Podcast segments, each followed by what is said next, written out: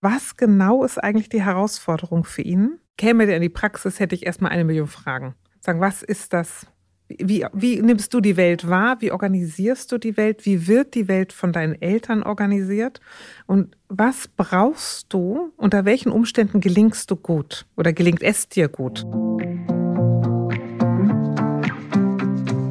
Hallo und herzlich willkommen zu einer neuen Folge von Elterngespräch Eure Fragen, dem Podcast-Talk von Eltern für Eltern. Mein Name ist Julia Schmidt-Jorzig. Ich habe selbst drei Kinder und jeden Tag neue Fragen. Heute an Elke Schicke. Ihr kennt sie alle, die Diplompsychologe ist ein sehr schwieriges Wort. Ähm, hallo Elke. Hallo Julia. Die hier alle zwei Wochen bei mir zu Gast ist, um eure Fragen zu beantworten.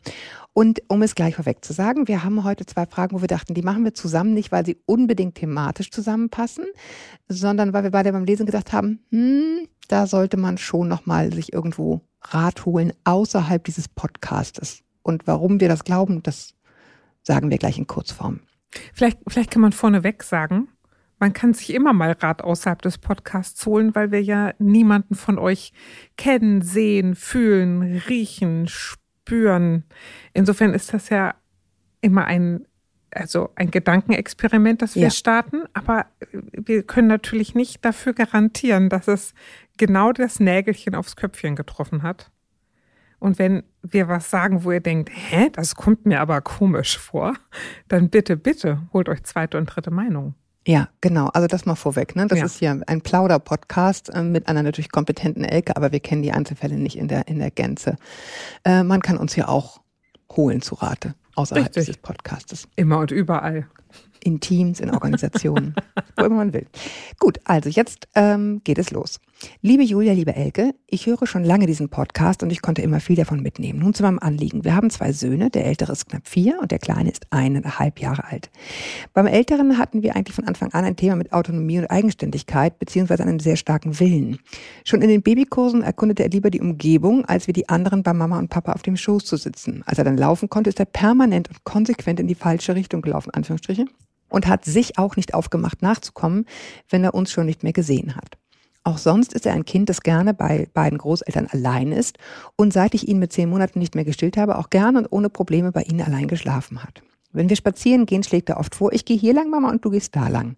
Auch wenn wir uns dann kurzfristig gar nicht mehr sehen würden. Wir müssen die Wohnungstür immer abschließen, weil wir nicht sicher wären, ob er sich nicht eines Tages allein in den Kindergarten oder zum Bäcker aufmachen würde, so wie er sagt, Warum, ich, warum kann ich da nicht alleine? Ich kenne doch den Weg. Ist es aber nicht so, dass er nicht auch schüchtern wäre? In Gruppen, im Kindergarten oder Kinderturnen ist er durchaus zurückhaltend und eher defensiv vom Verhalten. Wenn einer in seiner Umgebung, wenn er sich zu Hause oder mit einem Freund sicher fühlt, gibt er aber gern den Ton an. Nun ist dieses Verhalten auf der einen Seite für uns sehr positiv, in Klammern willensstark, immer eigene Ideen für alles zu begeistern, auf der anderen Seite aber wahnsinnig anstrengend. Er bringt überall seine eigenen Ideen mit rein Tomaten möchte ich in den Kuchenteig tun und so weiter. Vieles endet im Streit, weil er höchstens zwei Sekunden sich an irgendwelche Regeln hält. Manchmal fragt er mich auch, möchtest du das oder das? Und wenn ich das eine sage, antwortet er, dann gebe ich dir das andere. Das lasse ich so nicht durchgehen und versuche ihm auch zu erklären, warum. Aber eigentlich verstehe ich das Verhalten auch nicht. Wir versuchen ihm konsequent Grenzen zu setzen, die er auch immer wieder austestet. Und manchmal ist es schade, dass wir ihn bei einigen Tätigkeiten am liebsten gar nicht integrieren würden, weil er aufgrund seiner eigenen eigenen Ideen, die auch sofort in die Tat umgesetzt werden, das häufig im Streit endet. Gibt es einen Tipp, wie man mit solch autonomen Kindern am besten umgeht? Also vorweg, ich glaube, wir beide finden autonome Kinder grundsätzlich toll.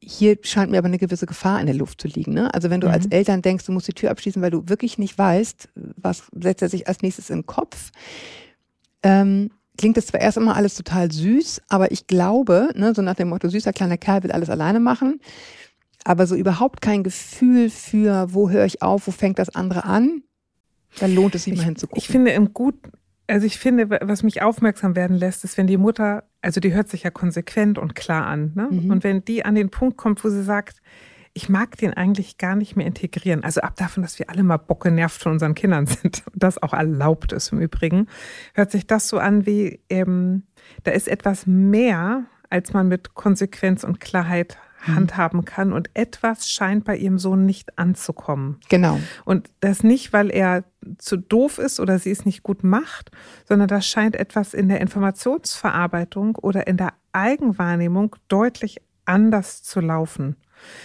ähm, das ist total super, wenn Kinder autonom sind. Das ist super, wenn die ihre Sachen alleine machen wollen. Aber für gewöhnlich funktionieren Kinder ja ganz stark über Bindung, Nähe und Distanz.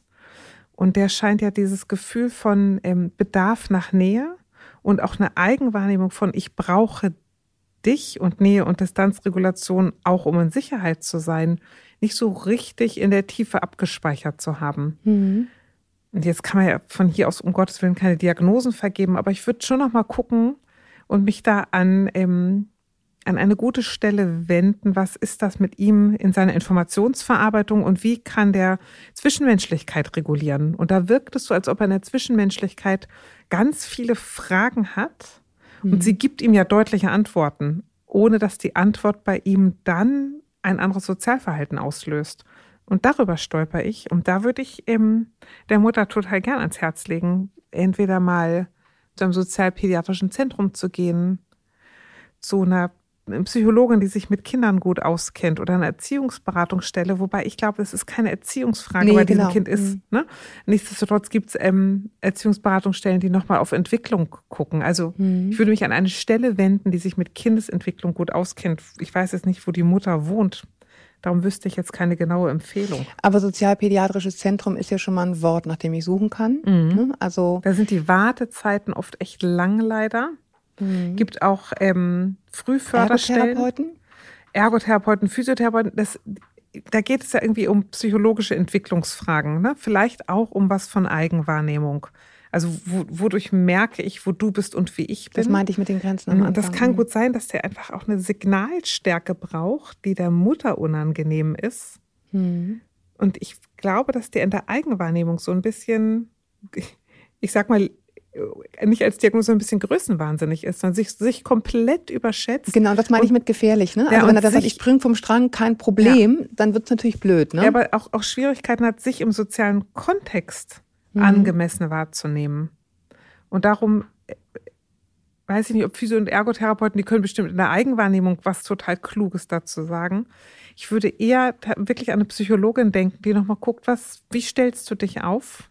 Mhm was brauchst du an Nachrichten oder welche Nachrichten kommen dich an? Und ich glaube, für diese Gespräche, ähm, wo auf der anderen Seite auch jemand sitzen kann, der denkt, oh, schon wieder so eine überbesorgte Mutter, mhm. lohnt es sich, diese Beispiele sehr konkret aufzuschreiben. Mhm. Dass man da, wenn man dann da sitzt, auch wirklich sagen kann, ja, der springt einfach vom Schrank. Ne? Ja. Oder der, ähm, haben wir gleich den zweiten Fall, den ja. wir jetzt hier gleich vorlesen. Ähm, ne, das, das, also, dass man konkret sagen kann, mhm. was es ist, wenn man denn da sitzt. Dass ja. auch das Gegenüber weiß, es ist jetzt nicht genau. einfach nur, der gehorcht mir nicht oder irgendwie so. Ne? Genau, und ab davon, dass die meisten Vierjährigen gerne mal provozieren. Genau. Ne? Ja. Ist das Provozieren ja, sollte ja etwas sein für die Kinder, was A, irgendwie auch lustig ist oder was dann zu etwas führt. Und wenn ich das richtig lese, ist die so ein bisschen verzweifelt, weil sie sagt, er kriegt eigentlich deutliche Antworten mhm. und modifiziert sein Verhalten aber nicht entsprechend. Und wir wissen gar nicht so richtig, wo der Anfasser wir ist. Wir kommen nicht in guten Kontakt mit ihm. Mhm. Und es hört sich so an, als ob sie das alles probiert hat, was man so probiert und machen sollte. Und da darf, da darf man sich Hilfe holen. Und ja. ich finde ehrlich gesagt, vier ist eine Frühförderstelle vielleicht gar nicht der schlechteste Ort. Und es ist kein Beinbruch. Ne? Also mhm. selbst wenn das jetzt irgendwas von den Dingen wäre, die du angedacht hättest, dann kann man das total gut, gerade wenn man mhm. früh dran ist, ne, kann man da einen guten Weg finden. Ich nehme gleich die nächste, äh, die nächste Sache, weil näher können wir da jetzt gar nicht ja. werden, weil wir den Fall nicht gut genug kennen. Äh, liebe Julia, liebe Elke, vielen Dank für euren Podcast und euer Engagement. Ihr bereichert und erleichtert absolut mein persönliches und unser Familienleben und das Begleiten und die Erziehung unserer beiden Kinder. Unser Sohn wird in drei Wochen vier Jahre alt. Unsere Tochter ist zweieinhalb. Ein kurzer sportlicher Abstand. Ich weiß, puh. Hm. beide Kinder sind absolute Wunschkinder und wir finden in der Regel ein harmonisches Familienleben zu viert. Ich bin zurzeit auch in Elternzeit und mein Mann im Homeoffice. Eine absolute Luxussituation. Trotzdem kommen auch wir mit unseren beiden Powerzwergen, das sind sehr absolut, oft an unsere Belastungsgrenze. Zum eigentlichen Thema. Seit einiger Zeit macht mir das Sozialverhalten unseres Sohnes Sorgen. Er geht nach zwei Jahren immer noch nicht gerne in die Kita, er ist täglich nur drei Stunden dort und er hat Schwierigkeiten, sich in die Gruppe zu integrieren. Seit einem halben Jahr ist zum Glück eine tolle Erzieherin in seiner Gruppe, die ihn morgens freundlich in Empfang nimmt und die seine Bezugsperson geworden ist. Er hat aber wenig Lust, sich mit anderen Kindern zu beschäftigen, hat wirklich keine Freunde und Spielgefährten, wie ich es von anderen Kindern in dem Alter kenne und will am liebsten zu Hause sein. Wenn er Kontakt mit anderen Kindern aufnimmt, läuft es eigentlich immer darauf hinaus, dass er das andere Kind ärgert, die Sandburg kaputt tritt, dem Kind die Mütze wegnimmt oder wegschmeißt und dem Kind die Schaufel wegnimmt oder wegrennt und so weiter. Und dann denke ich immer, kein Wunder, dass keiner mit ihm spielen will. Das tut mir natürlich von Herzen und leid und in der Seele weh. Neben dem Sozialverhalten macht es mir außerdem große Sorgen, dass er sich kaum selbst beschäftigen kann. Wir haben wenig Programm in der Woche, sein einziger fester Termin ist das Kinderturnen. Wir sind ansonsten viel auf Spielplätzen unterwegs, klüngeln zu Hause herum. Der Medienkonsum ist auf circa eine halbe Stunde täglich begrenzt oder besuchen Oma, Oma und Opa. Er weiß oft nichts mit sich anzufangen und macht total viel Mist kippt Kisten um, leert ganze Schränke aus. Wenn diese Art der Aktivität Teil eines Spiels wäre, würde ich es ja verstehen, aber er macht es scheinbar aus Langeweile und geht dann einfach weg. Es sieht bei uns immer aus, als, eine, als ob eine Abrissbirne durch die Wohnung geflogen wäre. Wir haben seine, seine Interessen bei der Spielzeugauswahl natürlich einbezogen, Dinos, Autos und so weiter. Und ich lese oft nach, welches Spielzeug für ihn interessant oder geeignet sein könnte, bevor wir etwas anderes anschaffen. Ich habe das Gefühl, dass er einfach nicht spielen kann. Seine Lieblingsbeschäftigung sind Bücher. Er lässt sich am liebsten stundenlang vorlesen, teilweise auch lange Bücher mit mehreren Kapiteln, die eigentlich für ältere Kinder gemacht sind. Er ist ein wunderbarer kleiner Kerl, ist auch super entwickelt, vor allem was seine Sprachentwicklung ähm, betrifft. Der Wahnsinn, wie der mich an die Wand argumentieren kann. Aber die gerade beschriebenen Punkte besorgen mich doch sehr und ich würde mich sehr über eure Meinung und euren Rat freuen. Wir hatten ja gerade bei der, bei der Mail davor gesprochen über dieses, dass diesem Kind offensichtlich so dieses Gefühl für Innen und Außen fehlt. Ne? Wo fangen die anderen an? Wo höre ich auf? Und wenn sie da sind, dann sind sie mir irgendwie zu nah. Das ist, würde ich sagen, bei diesem Kind auch der Fall. Also wie, der braucht so ganz starke Reize, ne? so dieses Rausreißen, aber dann im Grunde nicht in Kontakt kommen, nicht ins Spiel kommen, also irgendwie nicht so richtig bei sich sein. Weswegen wir, glaube ich, beide gesagt haben, das wäre jetzt auch eine Mail, wo wir sagen würden, da plaudern wir jetzt nicht drüber weg, sondern da kann man auch sich gerne mal Hilfe holen. Warum würdest du das sagen? Also, weil ich eben, warum würde ich das bei dem sagen? Ich glaube, Kinder haben ein natürliches Bedürfnis danach, mit anderen zusammen zu sein. Ja, und, und das zeigt er ja nicht. Also er kommt ja nicht dazu zu sagen, hier bin ich, da bist du, wie gestalten wir den Raum zwischen uns, sondern ich will irgendwie was, aber ich kriege keinen Henkel an dich dran und nicht an andere Menschen und auch nicht an Sachen. Nur indem ich irgendwie sage, hallo, hier bin ich und was umschubse. Ne? Das ja. ist so eine Form von Kontaktaufnahme. Genau, und das hört sich so ein bisschen bezugslos an. Mhm. Und das finde ich ist für Kinder in dem Alter ungewöhnlich. Mhm. Und, ähm, und er scheint ja auch nicht so ganz zufrieden damit zu sein und sich aber aufhängen zu können. Und ich kann stundenlang hier sitzen und hören. Das funktioniert total gut. Weil es also, eine singuläre Quelle ist übrigens, mhm. ne? Genau, mhm. es kommt eine Sache rein und darauf kann ich mich gut konzentrieren und rundherum ist Ruhe. Und meine Kontaktgestaltung, also wenn ich selber aktiv werden muss, dann bin ich aus der Orientierung raus. Dann plumpst es mir aus mhm. den Fähigkeiten. Dann kann ich dich manipulieren, indem ich dir etwas wegnehme oder dir etwas auf den Kopf haue. Aber dann ich kann ich dich auch besser. Aber ich komme nicht dazu, etwas in auf mich zuzulassen und dann wieder an dich zurückzugeben. Also dieses Hin und, diese Hin- und Hergestaltung scheint ihm ja sehr schwer zu ja. fallen. Mhm. Und er ist viel zu klein, um über sowas ins Gespräch zu kommen, viel zu klein, um sagen zu können, was ist eigentlich los mit mir. Ich finde aber auch nach zwei Jahren und drei Stunden Kita noch kein, also noch mhm. keinen Rhythmus gefunden zu haben oder noch nicht angekommen zu sein, auch ungewöhnlich. Wir stellen keine Diagnosen, ähm, aber in welche Richtung würdest du denken, kann, kann, das, könnte das gehen? Es ist keine Diagnose, ne? Es ist nur mhm. eine Aufforderung, vielleicht mal gucken zu Ehrlich lassen. Ehrlich gesagt, keine Ahnung. Also das, mhm. das kann X und alles sein. Mhm. Und ähm, ich weiß auch gar nicht immer, ob eine Diagnose so hilfreich ist, weil das ganz oft die, eben die Kinder so einkastet. Erstmal kann man gucken, er löst die Herausforderung auf eine bestimmte Art und Weise. Und ich Durch Ruckzug zum Beispiel. Ja, mich würde interessieren, was genau ist eigentlich die Herausforderung für ihn? Da würde ich mal gucken, ist es, weil es zu viel ist? Ist es, weil er sich nicht halten kann? Ist es, weil die Umgebung nicht strukturiert genug für ihn ist? Also liegt es in ihm? Ist es, was er nicht organisieren kann? Ich, ich äh, Aber es hat irgendwas mit den Sinnen zu tun. Ja. Ne? Also es ist sozusagen die Integrierung der Sinne. Ja, ich hätte erstmal, erstmal würde der in mir viele, viele Fragen, also käme der in die Praxis, hätte ich erstmal eine Million Fragen. Mhm. Sagen, was ist das? Wie, wie nimmst du die Welt genau? wahr? Wie organisierst du die Welt? Wie wird die Welt von deinen Eltern organisiert? Und was brauchst du? Unter welchen Umständen gelingst du gut? Oder gelingt es dir gut? Ja, ich finde zum Beispiel auch interessant, dass er offenbar bei den Großeltern gerne ist. Ne? Also, ja. und ob das auch eine Frage der Ruhe dort ist. Mhm.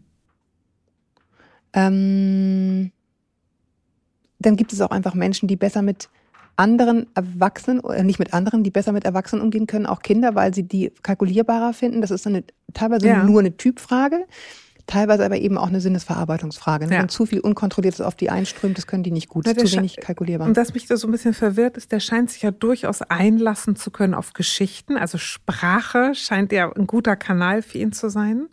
Und Körperlichkeit scheint Genau. nicht so sein. Also Sachen umzukippen, ohne dann um sich zu spüren. weiter im Kon er geht ja nicht länger in Kontakt mit etwas. Und das würde mich total interessieren, was ist das, was ihn dann abhält? Was, was hält ihn davon ab, den zweiten und den dritten Schritt zu gehen? Was ist das mit Ohren und Sprache? Und das Blöde ist, was wir häufig machen, ist, wenn Kinder besonders toll sprechen können, sind wir schon immer ganz happy und reden, reden ganz viel mit denen, wo man sagen müsste, das kann der schon. Und wir überfordern die manchmal auch da drin, weil wir so glücklich sind, dass wir scheinbar ähm, da einen Kanal haben. Aber der ist trotzdem noch klein, egal wie toll der sprechen kann. Einige Dinge kann der noch gar nicht verstehen und auch noch nicht aufnehmen. Und dann wäre eher die Frage, welche anderen Kanäle sind denn noch zu oder verstopft oder brauchen noch Unterstützung? Und wie, welche Unterstützung braucht er zum Beispiel, um ins Spiel zu kommen? Braucht er mehr Leute, wo er imitieren kann? Braucht er kleinere, strukturiertere Situationen? Was kann der körperlich im Kleinen erstmal schaffen und auch wahrnehmen und zu sich nehmen im Sinne von, das bin ich, das habe ich gemacht, getan, geschafft, ausgelöst? Und wie viel Offenheit brauche ich dann, um mit der Reaktion davon zurechtzukommen? Ja, also ich würde das für den alles viel, viel, viel, viel, viel, viel kleiner, kürzer, übersichtlicher, einfacher machen. Deswegen ist so dieses, wenn er zu Hause sein will, ihn zu Hause lassen, finde ich total in Ordnung. Ja. Ähm, und dieses, ähm, in Anführungsstrichen, die Idee, die Dinge, die nicht so gut laufen, zu trainieren, ist auch gefährlich. Ne? Also es geht darum, da wirklich diese Stufen dann Stück für Stück, diese Entwicklungsstufen, die durchmachen zu lassen. Das können nur die Profis. Ne? Also nach dem Motto, wenn er sich nicht so gut fühlt, dann machen wir ganz viel körperlich Geschichten. Das müssen Leute machen, die sich damit auskennen. Auch deshalb würde ich sagen. Ähm, und für mich klingt das auch sehr viel nach so einem körperlichen Thema, ne? um sich zu spüren, muss er irgendwie Mhm. ganz viel Sachen äh, rausreißen oder so. Ähm, und ja, ich würde auch sagen, so ein Ja. Zentrum oder, oder äh, auch hier Ergotherapeuten, ne? so dieses, wie Ja. spiele ich eigentlich, wie geht das, ähm, Na, wie, was wie viel brauche Kraft brauche ich für was. Mhm. Was brauche ich, um überhaupt ins Spiel zu kommen? Und um ins Spiel zu kommen, muss ich ja in mir selber gesichert sein, damit, also ich muss mich haben, also mich ergriffen haben, sage ich mal, Mhm. damit ich dann auf dich zugehen kann. Mhm. Wenn ich in mir gar nicht gesichert bin, dann habe ich nichts, was ich dir anbieten kann und dann ist das, was du mir anbietest, nur noch mehr Verwirrung. Genau, und danach Also- klingt's, ne? Ja, genau.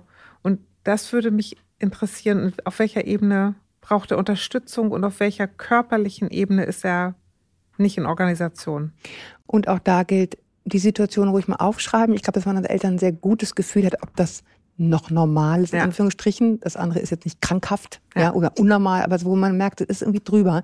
Ruhig mal aufschreiben, damit man es dann parat Mhm. hat im Gespräch. Und ich finde, was bei, bei beiden Kindern ja ist, und das, da finde ich, da sollen die Eltern sich immer gerne ernst nehmen. Genau. Mama hat man ja Kinder, die haben so eine Phase, wo sie einfach echt blöd sind und man denkt, ah.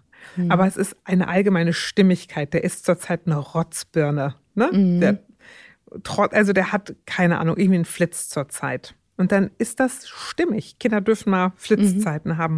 Und was die Mütter ja eigentlich beide sagen ist, da ist was komisch. Das ist ein süßes Kind. Das ist ein guter Typ.